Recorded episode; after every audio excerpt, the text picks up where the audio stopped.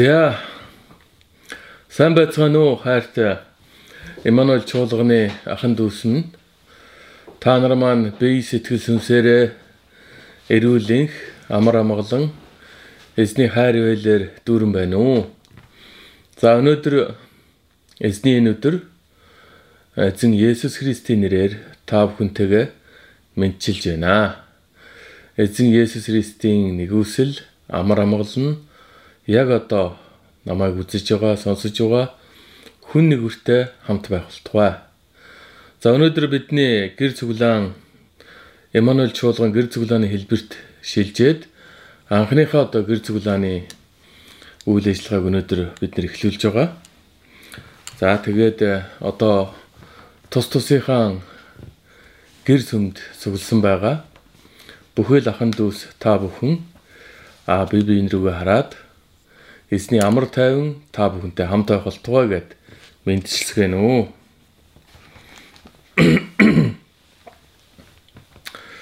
За тэгээд гэр сүм нэг бүрийн үйл ажиллагаа өнөөдөр эзний тослогоо эзний амар тайван дотор байх болтугай.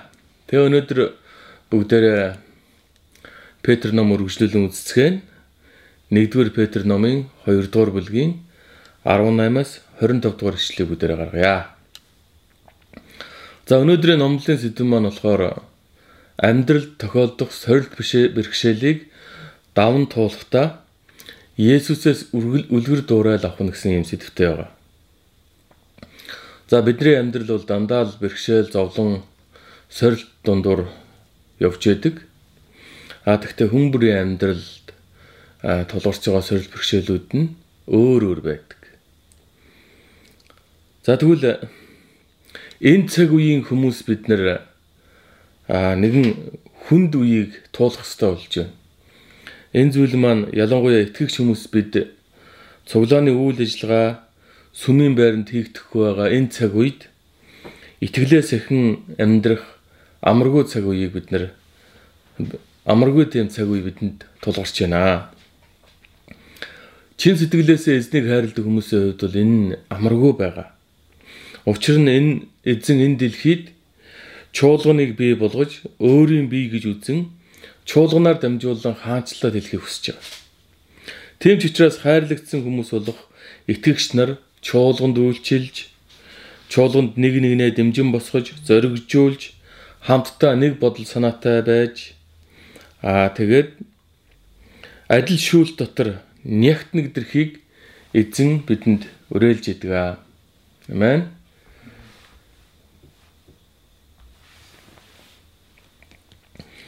За тэгэхээр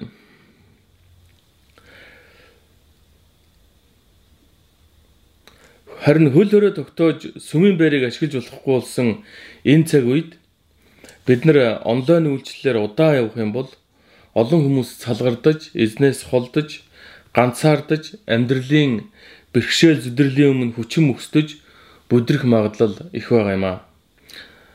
Тэгэхээр бид эзний энэ өдөр цөөхүүлнээч тухай нэг газараа уулзаж хамтдаа эзэнд магтаал хүндэтгэлийг өргөж сургаал номлоо сонсож бие биенийхээ төлөө залбирч зүр сэтгэлээ хуваалцаж нэг нэгнээ бүтээн босгож урамшуулж урамшуулж байх зайлшгүй шаардлагатай бид нар тулгарч байгаа юм аа. Яг энэ зүйлийг үйлдэхэд нөхцөл байдал бидний хувьд сорилт бэрхшээл болон ирж байгаа гэдгийг бид хунзруулах ёстой. Нэг талаар итгэгч хүмүүсийн хувьд бид эзэн дотор нэгдмэл байхын тулд бэрхшээлүүдийг даван туулах хэрэгтэй. Нөгөө талаар бидний өөрсдийн санаа бодол, хандлага, айц төгшүүр маань энэ бидний явуулж байгаа үйл ажиллагааны эсрэг болж болох юм. Эсрэг болох шалтгаан хангалттай бий.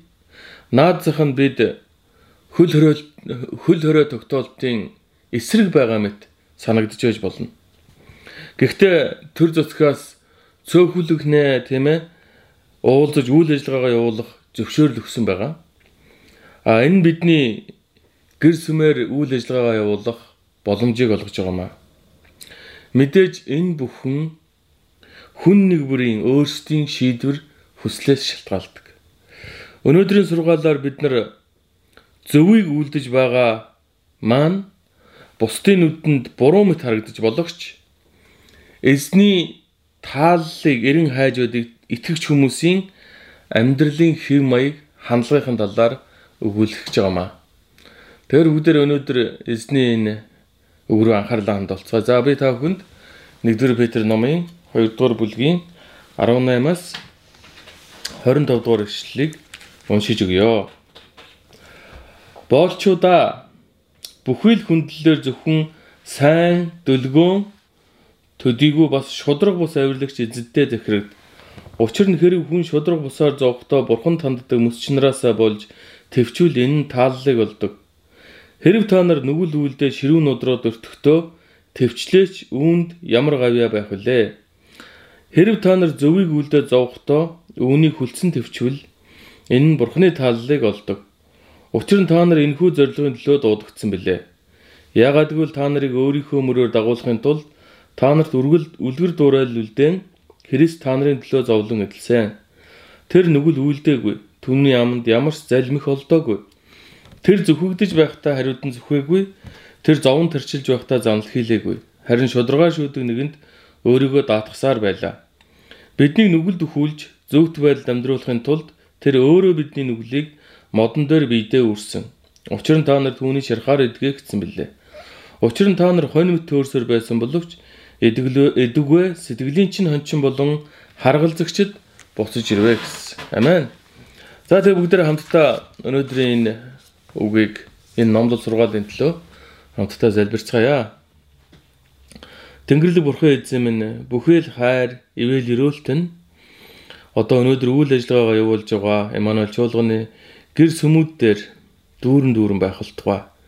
Яг өөр өөрсдийнхөө бүлэг дотроо эзний үгийг сонсон суугаа хүн нэг бүрийн зүрх сэтгэл анхаарал яг энэ цаг мөчид таны өмнө байж бүхэл хүндэтгэл мөн итгэл дотор үгийг хүлээн авч үгээс дамжуулан ирэх тэр илэрхийллийг тэр үгийг утга санааг бүрэн дүүрэн ойлгож итгэл ба сүнсээр хүчрэгжин урам зоригийг авахултугай. Өнөөдөр энэ цагийг танд өргөж байна. Тэгээд хүн нэгврийг би өчүүхэн өөрийгөө ч танд даатхан их эзэн Есүсийн нэрээр залбирanгуйж байна. Амен. За энд нэг үг байна. Боолчуудаа бүхэл хүндлэлээр зөвхөн сайн дөлгөөн төдийгүй бас шудраг авирлагч эзэдтэй захирагдаа гэсэн юм байна. За өнгөрсөн бүтэн сайнны сургаалаар бүгдээрээ санаж байгаа бол эрх мэдэл захирагдахгүй тухай байсан.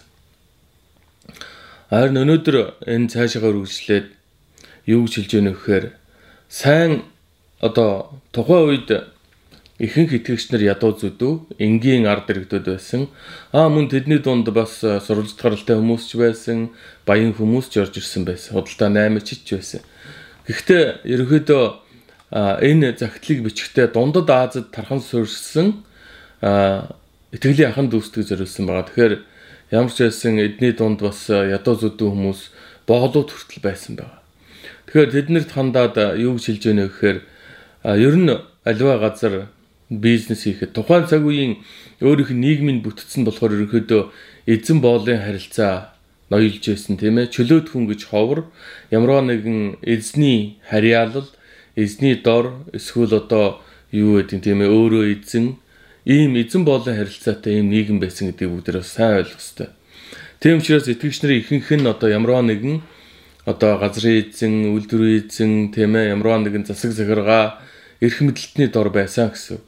Тэгэхээр тэр эрх мэдэлтэн тэр эзэн тэр лордууд тийм ээ тэр хүмүүс сайн ч хүмүүс байна, муу ч хүмүүс байсан байна.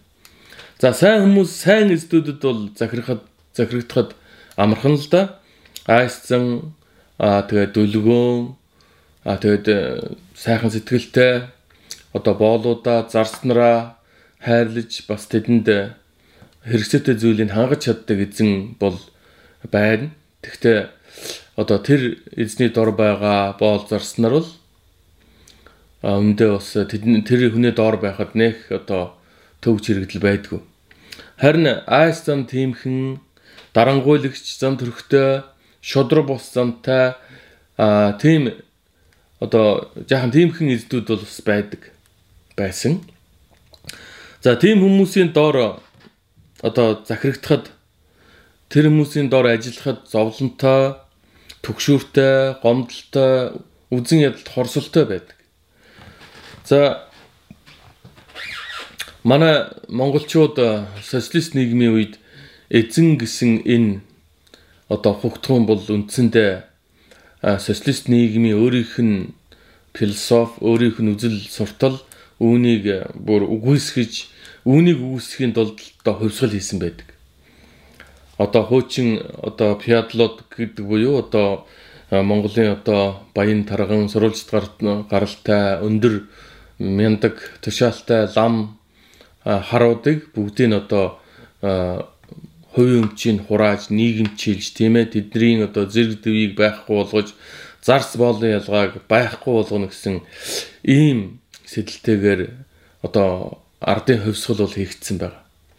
За тэгэхээр энэ ардын хувьсгал энэ социалист нийгмийн үзэл суртлаар бидний үеийнхэн одоо хүмүүжиж хүн болсон. Тийм учраас бидний хувьд л одоо эзэн боолын харилцаа, эзэн зарцын харилцаа гэсэн ойлголт бол байдгүй байсан.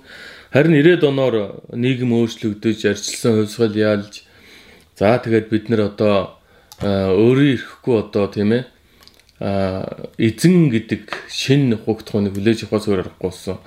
Учир нь хүмүүс хувийн үйлдвэрүүд байгуулж эхэлсэн, хувийн бизнестэй болж эхэлсэн. Тэгээд ажилчтай болж эхэлсэн. Тэр үед одоо тэр хувийн үйлдвэр, хувийн компани одоо тэр эзнийг даргаа гэж дууддаг. Гэхдээ эзэн гэж дуудаж чаддаг байсан юм.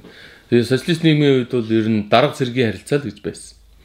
Яг энэ цаг үед би Солонгост өмнө Солонгост бас ажиллахаар бусдын л ажил очисон адил очисон л доо. Гэтэл тэнд капиталист орн учраас жинхэнэ нөгөө эзэн зарцын харьцаа чинь тэнд жинхэнэ утгаараа байсан. Тэгээд одоо өөрсдийнхөө боссыг сажааны юм гэж дууддаг. Эхнэрийн самуун юм гэж дууддаг. Тэгээд одоо тэр компани одоо өдөрдөх албан тушаалтнууд бүгд өөр өөрсдийн гэсэн нэртэй тэгээд тэр эцдийнхээ өмнө толгой одоо хийж үргэлж тонголзож бүхэлзэж одоо хүндлэх мэдлэх ёсыг баримталж яадаг. Энэ мэн яг социализмаар хүмүүцсэн бидний хувьд бол их төвхтэй байсан л да. А тэгвэл надад бас сайн ч эзэн таарч байсан, муу ч эзэн таарч байсан. Муу эзэн бол үнэхээр хорсол төрүүлдэг. Би одоо нэгэн хулигдагч, цалин хулигддаг ийм шодрог бус эзнээс одоо шөнийн цагаар үйлдвэрээ хаяа зогтож байлаа. Аа мөн надад сүүл сүүл хавцаа нь Солонгосоос явахын хавцаад харсан нэг эзэн бол Христ итгэгч хүн байсан. Тэр бол үнэхээр сайхан тийм ээ өргөлж одоо надад анхаарал тавьж одоо хоолунд бүх юмар одоо ингэж хангаж бас цалингаа хамгийн гол найдвартай өгдөг байсан. За энэ хүний дүр төрх бол намайг Есүс Христ рүү ойртоход үндэ бас яг их нөлөөлсөн юм байгаа шүү. За тэгэхээр ер нь хүмүүсийн амьдралд олон зүйл тохиолддог. За би энд нэг гурван тохиолдлыг зүгээр та бүхэнтэй хуваалцъя л да тийм ээ. За итгэгч хүн танд ажил төрөл карьер дээр чинь ч юм уу эсвэл амьдрал чинь шодрог бус харилцаа болон хүчирхийл таарлаа гэж бодъё. Тэгвэл та түүнд ямар хариу үйлдэл үзүүлэх вэ? Тийм ээ. За мөн дараагийнх нь итгэгч эмэгтэй танд шудраг бус замтай, дээрлэхүү хартай, зан чанарын хувьд доголдолтой нөхөр тааш таныг одоо дарамтлагдаг болсон байна. Тэгвэл та энд ямар хариу үйлдэл үзүүлэх вэ? А итгэгч эрэгтэй танд одоо шудраг бус замтай, шуналтай, амин хувиа хичээсэн эсвэл хөнгөн хийсвэр амьдрал дуртай зугаа цэнгэл хөөс ихнэр таарчлаа гэж бодъё. Тэгвэл та энд одоо ямар хариу үйлдэл үзүүлэх вэ? Гэх мэтийн ийм амьдралд байдаг тохиолддог зүйлсүүдэд хариулт өгөхийн тулд өнөөдөр Петр, Илч Петр энэ загтлыг одоо бидэнд бичиж байгаамаа.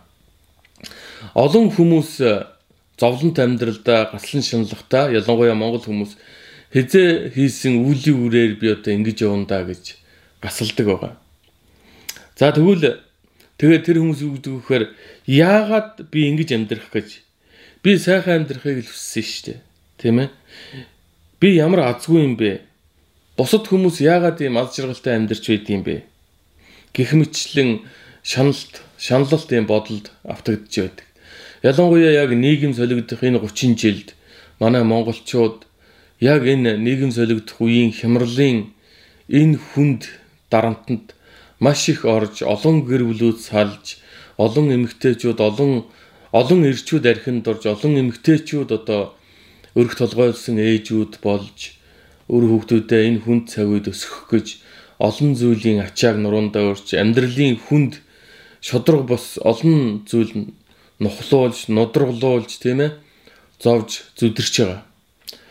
За тэгвэл өнөөдөр итгэгч бидний хувьд яг иймэрхүү нөхцөл байдал дотор бид нар ер нь ямар зан характер гаргах ёстой бэ гэдэг талаар Петр номдэр хэлж өгч байна л да. За 18 дугаар ишлэл дээр юу гэж өгнөхөр боолчуудаа бүхий л хүндлэлээр Тэмээ зөвхөн сайн дэдэгөө бас шудраг бус авирлагч эзэдтэй захирагд. Учир нь хэрэг хүн шудраг бусаар зовхдоо бурхан танддаг мэс чанараасаа болж төвчвөл тааллыг олно гэсэн байна. За түрүүнд хэлсэн тэмээ сайн эзэнд одоо захирагдах амархаар нь муу эзэн захирагдах хэцүү оргомоорч байдаг. Би орж ирсэн бас нэмэ. Гэхдээ бас энэ дээр бас юу гэж хэлсэн бэ гэхээр хэрэг хүн шудраг бусаар зовхдоо бурхан танддаг чинраасаа болж төвчвөл энэ тааллыг олдог гэж. Шудраг бусаар зовхдоо магадгүй таны яг одоо компани таны ажиллаж байгаа тэр компани эзэн за та хаанч ажил хийж иж болно тийм ээ. Америкт бол төрийн байгууллага биш үл ихэнх компани бизнесүүд эзэнтэй байдаг тийм ээ. Босстой байдаг. Таны босс ямар ч хүн байж болно тийм ээ. Сайн хүн байж болно муу хүн байж болно За мөн үн дотроо одоо ингээд цалингийн чинь хөлхтдөг, цалингийн чинь одоо шудраг бусаар одоо хомсолдог тийм ээ дутуу өгдөг мөн эмэгтэйчүүдэд бас тийм одоо сексийн тийм одоо юу үзүүлдэг дарамт үзүүлдэг ч юм уу за эрэгтэйчүүдийг нь одоо арьс өнгөөр доромжлох за эсвэл одоо муухай ажиллах дээрлэхүү хандах. Иймэрхүү эздүүдтэй таарсан байж болох юм. А тэгвэл А энэ нь болохоор эзэн энд юу гэж биднэрт хэлэх гээд байна гэхээр зүгээр л бүхий л хүндлэлээр л харьц. Таны эзэн муу гэж болно. Тэгвэл тэр хүнд хүндлэл өгөх ёстой бол хүндлийн өгөөд харьцаарай. За тэгээд хэрв шудраг бусаар тэр эзэн чинь чамайг ямарваа нэгэн байдлаар зовоох юм бол чи бурханд ханддаг тэр мэс чанараараа одоо энэ бүх зүйлийг төвчих юм бол Бурхны тааллыг олно л гэж хэлж байгаа. За ялангуяа энэ манай монгол хүмүүс нэлээд хамаатай. Манай монгол хүмүүс бол ер нь нэр юмгүй нэлээд омогтой. А Чингисийн үр удам гэдгээрээ бахархдаг.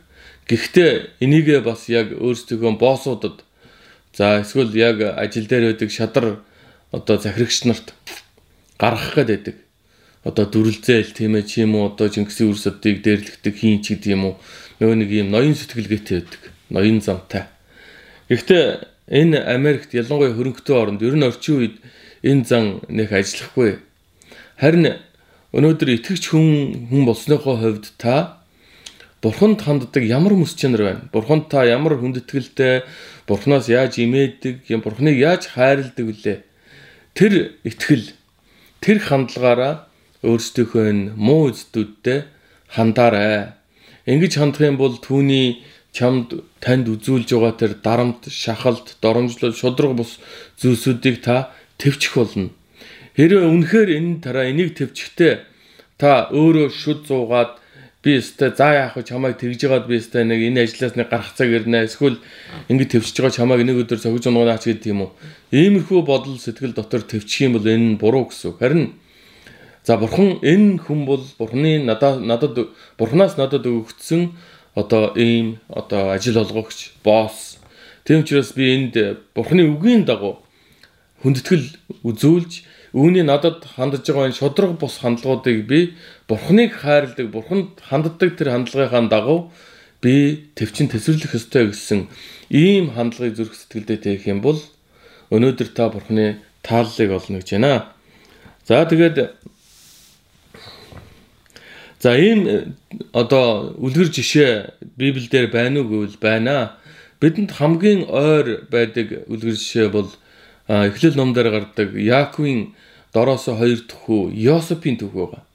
Йосеп бол 17 настай ямар ч гэм зэмгүй хөвөөсөн. А зүгээр л нэг сонин зүү зүүдэлдэг тэрийг ах эгч нартай ярьцсан юм хүн. Гэтэл түүнд нь хорсож атаархсан ах нар нь түүнийг Египт рүү боол болгон зарцсан байдаг.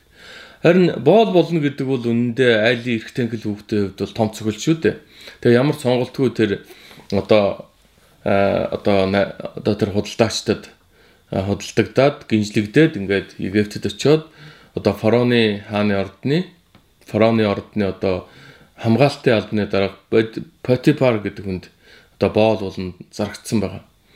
За гэхдээ энэ залуу бол үнэхээр эзэн бурхнаас имээдэг, эзэн бурхныг хайрладаг, таньдаг, таньсан түүнтэй хувийн харилцаатай үнэхээр гайхалтай ихтгэлтэй залуу байсан. Тийм учраас түүний хийж байгаа бүх зүйл нь зөвхт байсан учраас бурхан тэр залуутай хамт байж түүний гар хүрсэн бүх зүйлийг өрөөлөө гэсэн байна. Ингээд сүлдээ бүр нөгөө Панипа Панипат нөгөө эзэн Йосепиг бүр гэрийнхэн даамал болгоод зөвхөн өөрийнхөө идэж уухаас бус зүйлийг мэдхээ байсан. Энэ маш их нэр хүндийг олж авсан байна. Гэтэл яг энэ үед эзний тэр эхнэр нь залуухан үзэсгэлэнтэй чирэг тэр залууд дурлаж өдөр бүр түнтэй түүнийг хамтдаа одоо унтахыг шаардаж, гуйж, зовоодог болсон. Харин энэ бол эрч хүчтэй залуу хүний хувьд тийм ээ тэсэж одоо давхад эсэргүүцэхэд бэрхийн сорилтолтой. За хэрвээ одоо намайг э, сайхан сонсож байгаа залуу ирчүүд байх юм бол танд яг ийм ажлын тохиолдол та яах вэ? Харин Йосеп сонголтыг Бурхны талд хийсэн байгаа. Бурхан энэ бүх зүйлийг надад өгсөн. Тийм ээ. Бурхан энэ бүх зүйлийг надад зөвчөрс намайг өрөөсөн. Эзэн маань надад ямар их итгэдэг вүлээ. Тийм учраас би эзнийхээ өмнө болон бурхныхаа өмнө ийм нүгэл үлдэхгүй гэд тэр эмэгтэйгээс зогтсон байгаа. Гэтэл тэр эмэгтэй э, түүнд шудраг бус хандаж түүнийг өөрийг нь хүчрхийлгсэн хэмээн гүтгэж шоронд хэлгсэн ба. Энэ шоронд байхдаа хүртэл тэр бас л бурхны өмнө итгэмжтэй байж шоронгийн одоо тэр хуйгийн даалгасан бүх зүйл итгэмжтэй байсан учраас бас шорон дотор бас эзний ивэлийг олж тэр хуйгийн ивэлийг олж бас хоёуг түүнд бүх шоронгийн ажлыг даатгахад санаамар байдаг ус. Нэг өсөндө шоронд ч гэсэн тэр итгэлээр амьдэрсэн учраас бурхан түүнийг ивэж шоронд ч гэсэн бас амар тайван байлгаж байсан байх магадлалтай. За ингэж эзэн дотор тэсэр төвчээртэйгээр одоо миний нэг хийж үтсэн тооцоогоор Йосеф 7 жил шоронд хоригдсан байна. Энэ 7 жилийн шоронгийн энэ хоригдлын амьдралын энэ зүйлийг төвчгтэй тэр бурхныг хараагаагүй өөртөө гутраагүй, хүмүүсийг ч буруутгаагүй. Харин бүхэл зүйлийг эзэн дотор төвчиж чадсан учраас цаг нь болоод тэр сая фараоны өмнө ирж Египтийн тэр фараоны дараагийн хүн болтлоо агуу тэр ерөөлийг хүртсэн ийм эрх мэдэл төрсэн хүн болсон байт юм аа. Тэгэхээр ерөнхийдөө ямарваа нэгэн тэмээ зөв зүйлийг үйлснэхээ төлөө одоо зөв шудраг хэрэг хүн зөв шудраг бусаар зовхтоо гэж байгаа байхгүй шудраг бусаа зовхтоо бурханд ханддаг мэс чанарынхаа чанараасаа болж төвчвөл энэ нь бурхны тааллыг олно гэдэг нь одоо энэ Йосепийн амьдралын жишээн дээр харагддаг юм аа. За хэрэг та нар 20 дугаар эшлэл дээр хэрэг та нар нүгэл үйлдээд ширүүн нодоргод өртөктөө төвчлээч үүнд ямар гавьяа байх вүлээ? Харин хэрэг та нар зөвийг үйлдээ зовхтоо үүнийг хүлцэн төвчвөл Энэ нь бурхны тааллыг олдгоо гэсэн байгаа. Амен. За альва нүгэл шийтгэлтэй байдаг. Шийтгэлтэй. Тэгээ бид нар хулгай ярьсан ч худлаа ярьсан ч бид нар тэр шийтгэлийг авах болно. Заримдаа бид гемт нүгэл гэм үлдэж угаад үлдэл дээрээ баригдаж хүнд ширүүн нудрагны амтыг үздэг. А мөн тийм ээ олон амьдрал тохиолдог жишээнүүдийг мэдэн тийм ээ хамт нийлж одоо хулгай зэлги хийж гэмт хэрэг хийчээд за хэн нэг нь баригдахдаа тэр эрүүшүүл тамдал байцаалтын өмнө одоо мэлзэж тийм ээ бурууга үл хүлээж за хүлээсэн ч одоо олон зүйлийн нууцыг дэлгэх дэлгэхгүйгээр төвчин өнгөрөөдөг байгаа. За хичнээн ийм нүгэл үлдэхтэй тэр хүнд нудрагыг төвчлээч гэсэн үнд ямар ч гавьяа байхгүй. Жишээ нь бүлэг хулгай хийгээд нэг нь баригдаад за тэг хулгайхаа хэргийг ганцаараа үүрээд а бусдыгаа хэрэгээс мулталдаг ийм тохиолдлууд гэмтэргийн ертөнцид зөндөө байдаг. Энд гавьяасаа дохин байхгүй харин ч бүр тэр гэмт хэрэг цааш улам одоо өргөжлүүлэн хөгжих боломжтой гэсэн. За тэгвэл тэр тусмаа тийм ээ Та нар зөвийг үлдээд зовхдоо үүнийг хүлцэн төвчвөл энэ нь бурхны тааллыг олдог ч. Зөвийг үлдэж байх чинь тийм ээ гүтгэж, доромжилж а түүнээс болж та зодуур нүдүр, зовлон зүдгүр, хүчирхийлэл, дарамт, айлган сүрдүүлэлт амсж байх та. Та үүнийг харин төвчж чадах юм бол энэ бурхан тааллыг олно. Бурханы тааллыг олно гэсэн. Энэ зөвхөн итгэж хүмүүст хамаатай биш гэж би бодож байгаа. Энэ дэлхийн бүхий л хүмүүс зөвийг үлдэж явахдаа төвчих нь бурханд таалагдана гэсэн. Нэг өсөндөө хуулиас нийгмээс хүмүүсээс шудраг эсийг шаардаад хорон муу хүмүүс түүнийг үгүйсгэж түүнээс болж таныг дарлаж дээрлэхэд доромжилж тийм ээ гүтгэж гүдэрдэж хэрэг төвөгт оруулж байсан ч гэсэн та үүнийг төвчиж энэ худал хуурмаг бузар болоо юмтай хизээч эвлэрэхгүй гэсэн шийдвэртэй байх үед бурхан таны таал та итгэгч вэ үл итгэгч вэ бурханы тааллыг олох болно гэж би энд итгэж байна. За зовсон ч бурхан тааллыг олох зүйлс гэж тэгэхээр байдаг байх нь. Энд нь шудраг бусаар зовхдоо бурханд ханддаг мэс чанараасаа болж төвчвөл бурханы тааллыг олдог байх нь. Нөгөө нэг тохиолдол нь зөвийг үйлдэн зовхтооч үүнийг хүлцэн төвчвөл бурхны таллыг олдог байх нэ гэсэн байна. За 21-р ишлэлдэр учир нь та нарт энэхүү зорилгын төлөө дуудагдсан билээ. Яагаад гэвэл та нарыг өөрийнхөө мөрөөр дагуулахын тулд та нарт үлгэр дуурайлыг үлдэн Христ та нарын төлөө зовлон эдэлсэн юм а гэж. Амен. За итгэж хүмүүсээс хүсч байдаг бурхны хүсч байдаг зүйл бол аливаа сорилт бэрхшээл зовлон хавчлага тулгархад бид хэрхэн харьцах вэ гэдэг тал дээр эзэн Есүс Христос суралцаасаа гэсэн юм хүсэл байгаа. Амен. Тэгэхээр бид Есүс Христ дотор дуудагдсан гэж Библи бидэнд хэлдэг. Бид нар ч өөрсдөө бас түүнийг ойлгож хүлээж авдаг. Бид нар Есүс Христ дотор дуудагдсан хүмүүс. Тэгвэл Есүс Христ дотор дуудагдахад а бидэнд гарцаа байхгүй нийгмээс энэ ертөнцөөс бидэнд дарамт а бидэнд бас хавчилт доромжлол ирэх болно. Түүнийг бид нар яаж даван туулах вэ гэдэг асуудал бидэнд тулгардаг. Өнөөдөр харамсалтай нь олон хүмүүс янз бүрийн ийм одоо сорилттой тулгархтаа Есүсийг харддаг. Есүсээс суралцдаг. Яагаад гэвэл түүнийг мэддэггүй хэмбэ гэдгийг, түүний амьдралыг мэддэггүй. Яагаад мэддгүү гэвэл Библи уншдаг. Библи уншдаггүй болохоор яаж тэр сорил бэрхшээлүүдийг Есүстэй адилхан даван туулах вэ гэдгээ ойлгох ч үү, ухаарах ч. Одоо энэ үед юу илтэх вэ? Зөвхөн таны өөрийн чинь л зүрх сэтгэл, мэдлэг, туршлага энэ бүхэл үлдэнэ. Гэсэн мөртлөө бид нар өөрсдөө Христэд итгэгч Бурхны хүмүүс гэж ярих дуртай. Тэгвэл өнөөдөр Библи билээхэн бидэнд энэ хүнд сорилт бэрхшээл тулгархад үүнийг бид хэрхэн даван туулах вэ гэдэг талаар зөндөө үлгэр жишээ. Дээр нь аврагч эзэн өөрөө биднэрт үлгэр дуурайл болон энийг хийж гисэн байна. Тэгэхээр тэгвэл бид нар Христ Есүс дотор ямарваа нэгэн зовлон бэрхшээлийг төвчин туулж Бурхны тааллыг олохын төлөө дуудагдсан юм бол Христ юу хийсэн бэ? 22 дугаар ишлэлдээс харах юм бол тэр нүглүүлдэггүй, түүний амд ямар залмих олдоогүй, тэр зөвхөг зөвхөгдөж байхдаа хариуд нь зүхвээгүй, тэр зовон тарчилж байхдаа занал хийлээгүй, харин шударгаар шүүдэг нэгэнд өөрийгөө даатгасаар байлаа. Биднийг нүгэлд өхүүлж зөвхт байдалд амьдруулахын тулд тэр өөрөө бидний нүглийг модон дээр биедээ үрсэн. Учир нь та нар түүний шарахаар эдгээгдсэн билээ. Учир нь та нар хонь өмд төөрсөн байсан боловч Эдэггүй сэтгэлийн хончин болох харгалзагч нь харгалзагчид чинь буцан ирвэ гэсэн байна. Амен. За тэгэхээр 22 дугаар ишлэлдэр эзэн Есүс яг энэ загалмайн зовлонг одоо өөрийнхөө энэ хүнний биед амьдарч байх энэ цаг үедээ хэрхэн төвчин дуулсан бэ гэдгийг энэ дээр бас бичсэн байгаа. Тэгэхээр Есүс Христийн туулсан зовлон гэхээр бид нар бас зөвхөн яг тэр баригдаад тэгээд загалмай хүртэл эдэлсэн тэр зовлон гэж ойлгож болохгүй л дээ.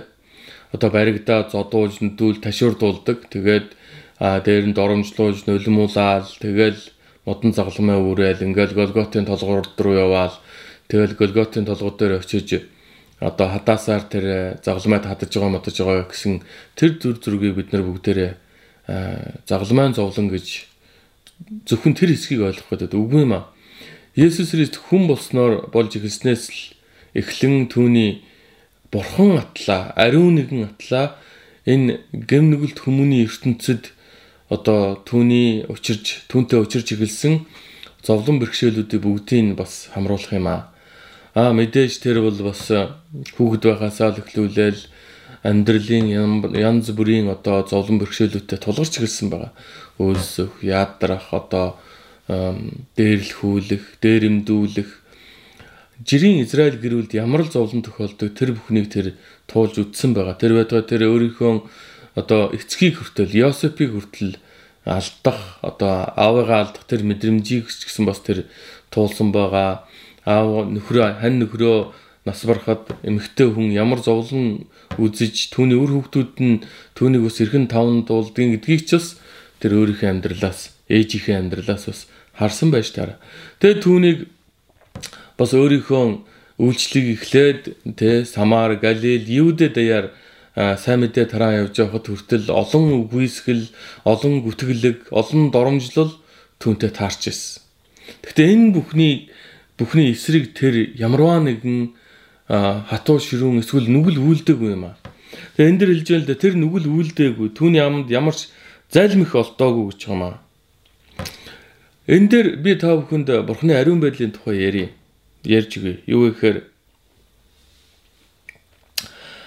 бидний итгэдэг бүтээгч бурхан байна. Агуу тэр хүчрхийг бурхан эзэн гурвлаар өршигч цорын ганц тэр бурханд бүх зүйл боломжтой. Тэнд чадахгүй мэдэхгүй зүйл гэж байдгүй гэдэгт бид нар итгэдэг. Амен. А гэтэл бас тэр нь чаддгүй юм байна. Эзэн бурханд. За тухайлбал хүн бүрээр үзэгдсэн тэр бурхан болох Есүс Христэд чадахгүй байсан байгаа. Юу гэвэл тэр нүгэл үлдэж чадахгүй. Худлаа хэлж чадахгүй. Хулгай хийж чадахгүй. Яагаад гэвэл түүний дотор энэ бүх нүглийг үйлдүүлдэг гэм байхгүйс учраас. Энийг бид нар маш сайн ойлгох ёстой. Есүсийн дотор хүнд байдагтай адилхан тийм гемт чанар байгаагүй маа. Яагаад гэвэл тэр ариун сүнсээс бүрэлдсэн тэр бурхан учраас түнд угаас анханаас эхээс төрөлтөн л хүнд байдаг, хүн төрөгтөн ирдэг тэр гэмт чанар байгаагүй учраас тэр хулгай хийж чадахгүй, худлаа хийж чадахгүй, тэр нүгэл үйлдэж чадахгүй гэдэг нь ийм учиртай юм аа. Амен. Тэгэхээр тийм учраас Есүс ямарваа нэгэн хавчлага доромжлол а зөвхөлт энэ хүчирхийллийн эсрэг тэр нүгэл үйлдэггүй юм аа. За бид нар бол ямарваа нэгэн байдлаар бид нар хавчигдж, доромжлогдож, одоо гутаагдж явахдаа бид нар нэр төрдөө маш их хайртай шүү дээ. Зүгээр л хэрүүл ам хэрэг хэрэг зарга болоод тэгэл айгүй бол тийм ээ хүчирхийллийг хүчирхийллээр хариулна хараан зөвхөн бөөн юм болно шүү дээ. Харин Есүс тэгээгүй. Тэгвэл тэр тусмаа Есүст итгэдэг та бидний хувьд тэр ариун сүнс тэр Есүсээр гин нүгэл үйлдүүлээгүй тэр ариун сүнс бидний дотор орж нутгалсан байгаа. Энэ талаар та нар нэгдүгээр Иохан номыг тэр чигт нь унших хэрэгтэй. Нэгдүгээр нь Иохан дээр тийм ээ үнэхээр Бурханаас төрсөн нэг нь нүгэл үлдэж чаддгүй маа гэсэн байгаа. Амен. Тэгвэл итгэгч хүн та бодоод үзээрэй. Та нүгэл үлддэг. Мэдээж үлдэж байгаа. Их үү бага үү бүүмд. Гэхдээ та энэ үгийг бодох хэрэгтэй. Есүс нүгэлгүй байсан. Тэгвэл Есүс миний дотор амьдарч байгаа. Тэгвэл би нүгэл үлдэж болох уугүй юу? Тийм учраас Библи шингэрээ тэр жигтэй юу биднэрт уриалж яадаг вөхөр нүгэл үйлдүүд нь бидний махан биеийн төрлөх гэм нүгэлт мөн чанар.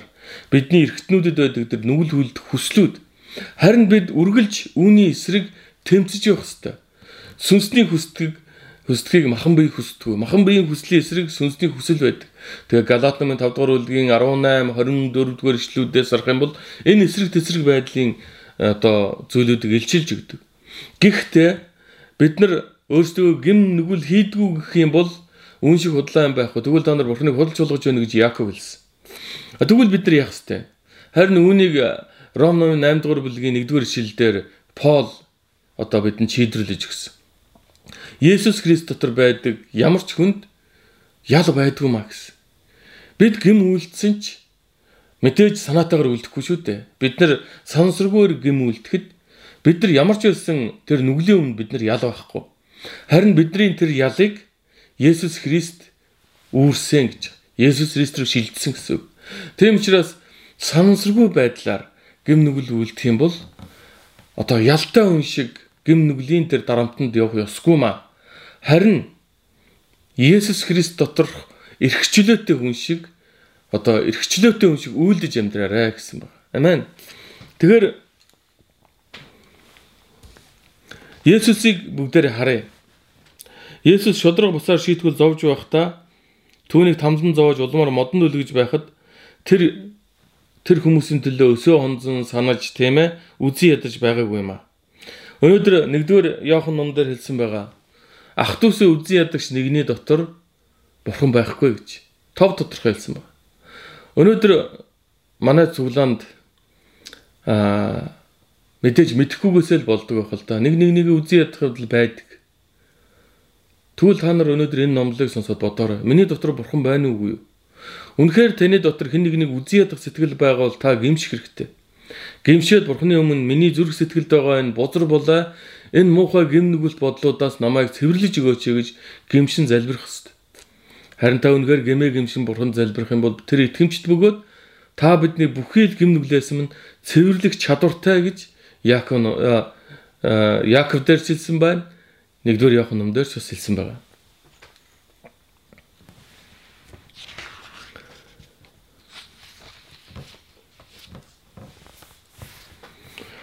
Тийм учраас түүний шарахаар бид нар эдгээгдэт юм аа. Өнөөдөр энд ингэж хэлж байна л да. 24-р ишлэлээр бидний нүгэл дөхүүлж зөвхт байдалд амьдруулахын тулд Тэр өөрөө бидний нүглийг модон дээр биедээ үүрсэн. Учир нь та нар түүний шарахаар эдгэрсэн билээ гэсэн. Есүс Христийн э, авсан шарах, Есүс Христийн Христийн авсан өвдөлт тэр бүх зүйл нь та бидний төлөө байгаа. Та бидний төлөө байгаа.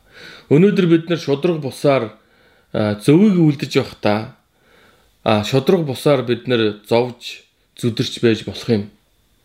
А өнөөдөр бидний амьдралд байгаа бид нар буруу үйлдээгүй атал өнөөдөр нийгэм тэр чигтээ энэ аимшигт өвчнөөс болж локдаун хийж тийм хөл өрөө тогтоож бизнесүүд хаагдаж магадгүй хуваарь бизнес эргэлжүүлсэн манай чуулганы хүмүүс компанид ажиллаж байсан хүмүүс ажилгүй бол гэртээ сууж а мэдээж улсаас тодорхой хэмжээний тэтгэлэг өгч байгаа тэрийг авж байгаа ч байгаа авахгүй байгаа ч байгаа. Ингээд хүнд хэцүү энэ цагуудыг туулж байгаа. Энэ цаашаага бас нэлээд урт хугацаанд үргэлжлэх шиг үргэлжлэх шинжтэй байна. Тийм учраас бид нар буруу гүйлдэггүй батал бид нар одоо энэ өвчнөөс болж ийм хүнд байдалд орчоод байхад тэр тусмаа бид нар энэ цаг үеийн энэ зовлонт байдлууд, энэ ганцаардлыг, энэ бэрхшээлүүд, энэ санхүүгийн бэрхшээлүүдийг бид нар эзэн дотор төвчин гарах тухай өнөөдрийн сургаал бидэнд хэлж өгч байгаа юм шүү. Тийм учраас энэ эзэн дотор төвчин гарахын тулд бидэнд хань хөдүүд хэрэгтэй байдаг. Үүнийг шийдвэрлэхийн тулд бидэнд цуглаан хэрэгтэй. Өнөөдөр бид нар жижиг жижиг цуглаанууд дотор уулзж байгаа маань яг л нэг нэгнийхээ зовлонг сонсож, тайтгаруулж, тэдний төлөө залбирч а унсан нэг нэгэ босгохын тулд, бүтээн байгуулахын тулд байгаа юм шүү ханд үсэ. Тэгэхээр энэ хүнд цаг үеүүдэд танд санхүүгийн болон бусад янз бүрийн бэрхшээлүүд тохиолдож болно. Мөн шудраг бус зүйлүүд ч танд тохиолдож байж болно.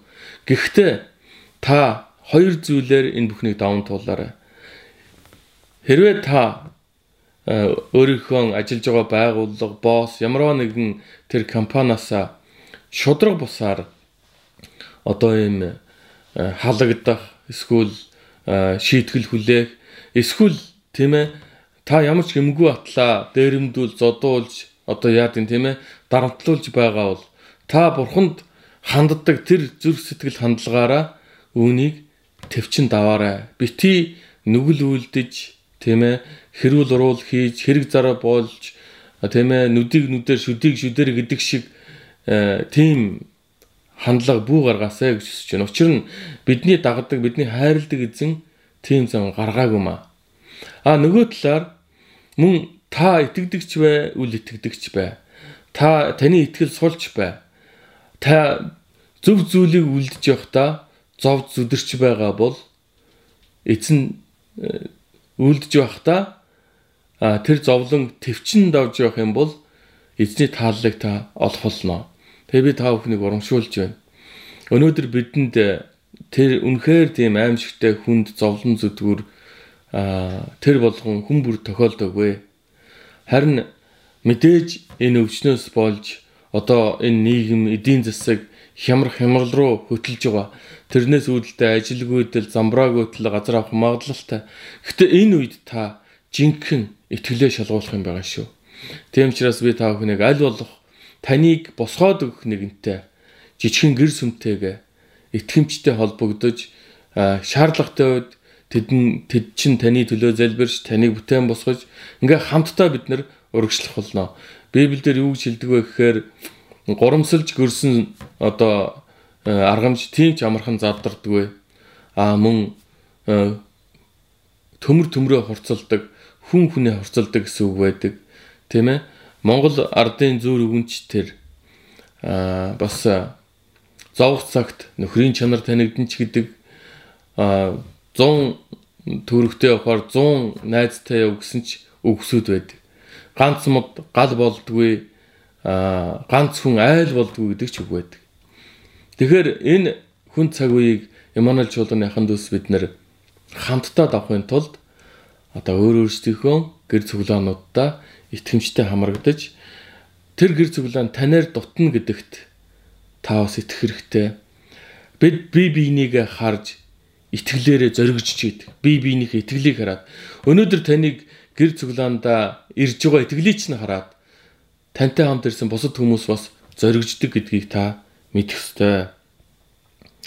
Тийм учраас ахан дүүсээ өнөөдрийн үгээр дамжуулаад бүгдээрээ бид нар тохиолдсон ямарваа нэгэн сорил бэрхшээлийг бүгдээрээ Есүс Христийг өмнөө жишээ болгон харж Библиэлд гарч байгаа олон энэ шудраг бусаар хэлмэгдсэн зовсон хүмүүсийн амьдралаас бид нар суралцж эзэн дотор зөв хүчтэй итгэлтэйгээр даван туулж эзэн дотор итгэлээрээ гал халуун байж эв нэгдэл нөхөрлөл дотроо бүгдээрээ эзнэр дамжуулан бас өрөөгдцгөөё. Тэгэд бүхэл амар тайван, мэрэгүү ухаан төсөв төвчээр нь, хайр хүндэтгэл нь Есүс Христэд итгэдэг бүхий л ахын дүүс та бүхэнд минь дүүрэн дүүрэн байх болтугай. Тэгэд бүгдээ хамтдаа залбирцгаая. Тэнгэрлэг их эзэн минь таны хайр өрөөл бялхам дүүрэн байх болтугай.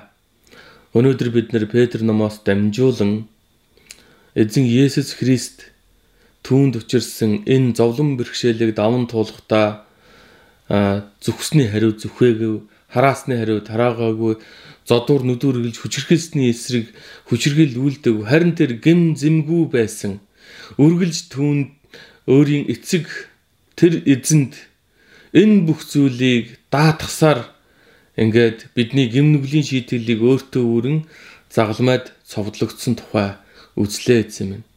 Тийм учраас өнөөдрийн сургаалыг сонссон хүн нэгүрийн зүрх сэтгэл эзний энэ хүч чадал тесэр төвчээрээр бялхам дүүрэн байх бол тугай. Их эзэн Есүс Христийн нэрээр залбирanгуйж байна. Аамен.